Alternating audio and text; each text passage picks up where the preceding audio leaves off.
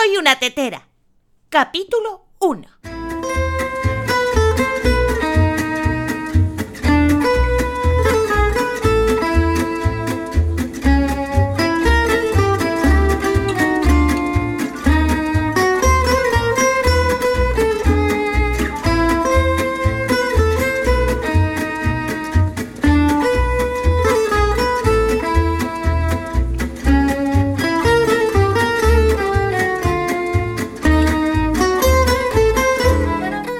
Hola a todos y bienvenidos a Soy una Tetera, el podcast de tecnología con trucos, consejos, curiosidades y anécdotas sobre Internet en general y el desarrollo web en particular.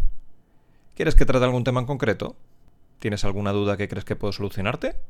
Pídeme lo que quieras en soyunatetera.com. Hoy quiero explicaros qué es y de dónde viene el nombre del efecto Streisand, un fenómeno bastante común en Internet. Y para ello nos tenemos que remontar al año 2002, cuando el fotógrafo Kenneth Adelman estaba realizando un proyecto, el California Coastal Records Project, en el que recogía una colección de 12.000 fotografías aéreas de toda la costa de California, con la que pretendía mostrar el efecto que tenía la, edificación, la, presencia humana en, eh, en el ecosistema de la costa de California.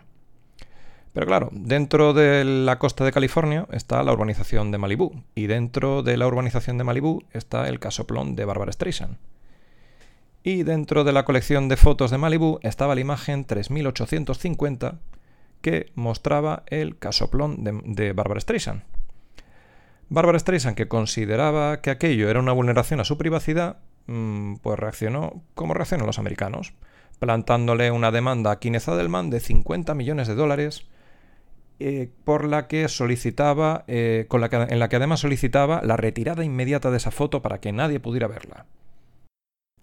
La consecuencia es la que os podéis imaginar. Antes de que plantara la demanda, la foto 3850 había sido visualizada, la habían descargado seis veces. Y de esas seis veces, dos habían sido los, los abogados de Barbara Streisand. En consecuencia a la demanda, en el siguiente mes, la foto 3850 la descargaron 420.000 personas. El juicio fue desestimado y además a, Barbara Streisand la condenaron a costas y le hicieron pagar 155.567 dólares. Así que aparte, bueno, aparte de una multa que para ella es calderilla, consiguió el efecto contrario. Y en esto consiste el, el efecto Streisand, que consiste precisamente en que por el hecho de intentar que la gente no vea algo, lo que estás haciendo es llamar la atención sobre ese algo, despertar el interés de la gente y hacer que la vean más. Especialmente en casos como este, que no tienen ningún interés, y en el que si no hubiera llamado la atención sobre lo que quieres ocultar, lo más probable es que no lo hubiera visto casi nadie. Vamos, de hecho os voy a dejar en las notas del programa la foto de los 50 millones de dólares y vais a ver que sinceramente no es nada del otro mundo. Como he dicho al principio, este es el origen del nombre, porque el concepto en sí es mucho más antiguo. O sea, cada vez que se ha, que se ha prohibido una película, un libro, cualquier obra de arte, lo que ha conseguido es que se dispare el interés por esa obra de arte. Esto evidentemente sigue pasando a día de hoy y ha habido casos muy sonados, como el de Samsung, que intentando ocultar un vídeo en el que se demostraba el defecto de las baterías del Galaxy Note 4, lo que consiguió fue que disparar las visualizaciones de ese vídeo. Si nos centramos en España, también ha habido casos muy sonados, pero para eso antes tengo que haceros un inciso y tengo que explicaros lo que es un robots.txt. Un robots.txt es un fichero de texto.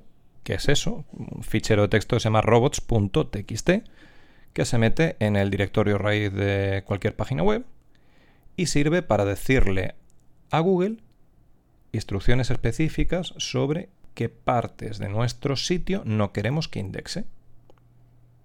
Normalmente se hace con fines meramente administrativos, la forma, por ejemplo, de decirle a Google que no entre en la parte del panel de control de nuestra web porque va a perder el tiempo, porque no va a poder entrar, va a necesitar un usuario y una contraseña. Pero también es una forma de decirle qué páginas no queremos que aparezcan en los resultados de búsqueda. Es una forma bastante poco efectiva porque Google tiene la costumbre de cuando considera que una página es importante, aunque tú la tengas listada en el robots.txt, hay veces que la muestra. Porque la estés para que la estés enlazando tú, le estén enlazando muchas páginas externas, Pero bueno, además tiene otro defecto importante y es que es totalmente público. Tú en cualquier página web puedes meter el dominio, después del dominio pones barra robots.txt y te sacan las instrucciones robot.txt que has metido para esa página. Como digo, hay otras muchísimas formas de hacerlo. Se pueden meter reglas página por página en una, etiqueta meta, una meta robots. Eh, se puede detectar quiénes, desde qué IP, desde qué país, desde qué navegador te están visitando y en función de esa información mostrar una cosa, mostrar otra. Pero bueno, robots.txt es la forma más conocida y la más común. Entendiendo esto, os podéis imaginar el revuelo que se montó cuando Iñaki Durdangarín, el marido de la infanta Elena, fue imputado a raíz del caso NOS, y en la web de la Casa Real, en el robots.txt, añadieron reglas para eh, que Google no indexara ninguna página que le mencionara. Esas reglas ya no existen porque ese contenido lo han borrado hace mucho tiempo, ya no está en el índice de Google, ya no son necesarias, pero os dejo una captura en las notas del programa porque mm, son dignas de verse. Aunque en este caso el robots.txt se puso por decisión propia, el caso más sonado en España con diferencia es el del BOE. El BOE es el Boletín Oficial del Estado, que es el diario oficial del Estado español en el que se publican eh, todas las leyes, las disposiciones, todo lo que mm, por ley está obligado el Estado a publicar. Es un tostón impresionante, con cientos de páginas al día, y que nadie en su sano juicio se pondría a leerse, a no ser que evidentemente esté obligado o que sea algo que te afecte. Como parte de ese contenido, hay veces que se incluye contenido sensible o contenido que se considera información personal y que no debería ser hecha pública. Eso, claro, es un conflicto, porque por un lado está una ley que te está diciendo que tienes que publicar esas resoluciones en el BOE, y por otro lado está la ley de protección de datos que dicen que esos datos no se pueden hacer públicos.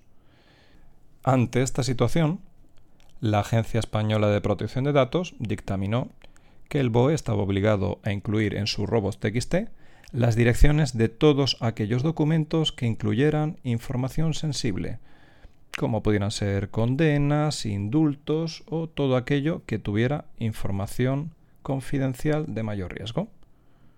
Y con eso lo que han conseguido es con información que debería quedar escondida entre un mar de contenido insípido, está perfectamente indexado entrando en boe.es barra robos.txt. Está claro que alguien debería haberles hablado a los responsables de la GPD sobre el caso de Barbara Streisand. Y con eso terminamos con el capítulo de hoy. Espero que os haya gustado, espero que no os haya sido muy pesado y espero que si tenéis alguna sugerencia, alguna duda o queréis pedirme que hable sobre algún tema en concreto, entréis en soyunatetera.com y me dejéis vuestras impresiones en el formulario. Hasta la semana que viene.